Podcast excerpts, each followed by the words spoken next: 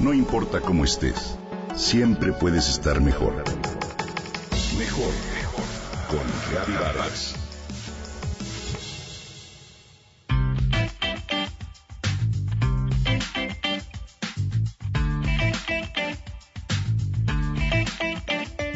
Hace poco más de un año, en marzo de 2018, se dio a conocer la noticia de la inauguración de un supermercado muy peculiar en Ámsterdam, Holanda.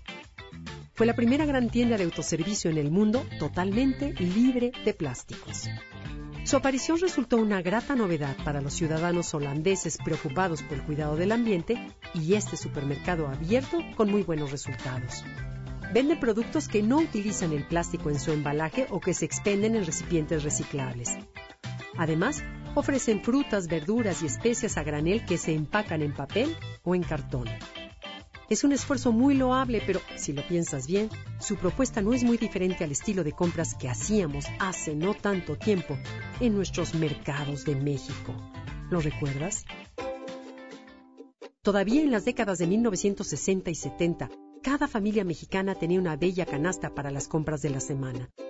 Las frutas y verduras se conseguían frescas y los vendedores las envolvían en cucuruchos de papel periódico. La leche se compraba en botellas retornables y muchos alimentos como la miel, la crema o el huevo se adquirían a granel en un envase que el consumidor llevaba. Pero no solamente la compra de alimentos estaba libre de plásticos, también los utensilios domésticos se hacían con fibras naturales y eran prácticos, durables y biodegradables. ¿Recuerdas las magníficas escobas de popotillo de mijo? O las sólidas escobetas de raíz resistentes al calor y muy duraderas. Estos utensilios eran funcionales, higiénicos, baratos y hasta bonitos, pero eran tan comunes que no les prestábamos mayor atención. Pero poco a poco el plástico comenzó a ganar terreno y ahora todos los artículos que usamos para la limpieza se fabrican con él. En nuestros días es indispensable para el cuidado del medio ambiente reducir el uso del plástico y esto es algo a lo que podemos contribuir desde nuestros hogares y nuestra vida cotidiana.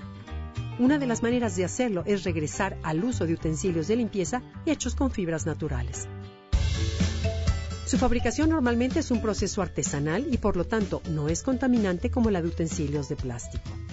Además, al comprarlos, contribuimos a sostener a los artesanos y a los pequeños fabricantes y fomentamos el cuidado de plantas que de otra manera pueden comenzar a perderse.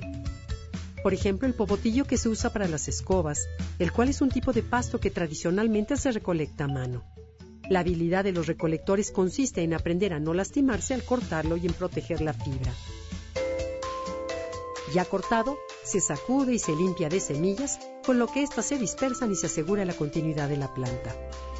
Las escobetas, por su parte, se hacen con la fuerte raíz de un vegetal llamado zacatón. Se desentierra con mucho esfuerzo y se separa de la planta. Después se enjuaga varias veces y se sacude vigorosamente hasta que queda totalmente limpia de tierra. Finalmente se forma un manojo y se ata muy hábilmente para darles a las escobetas su forma característica. El tiempo de vida útil de estos utensilios es largo y al final se degradan sin dejar huella en la naturaleza. Te invito a recuperar su uso. En ellos hay tradición, belleza, utilidad y sobre todo cuidado al medio ambiente.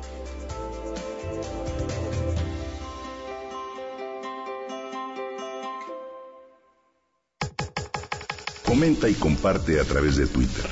Gaby-Vargas. Gaby-Vargas. No importa cómo estés, siempre puedes estar mejor. Mejor, mejor. Con Gaby Vargas.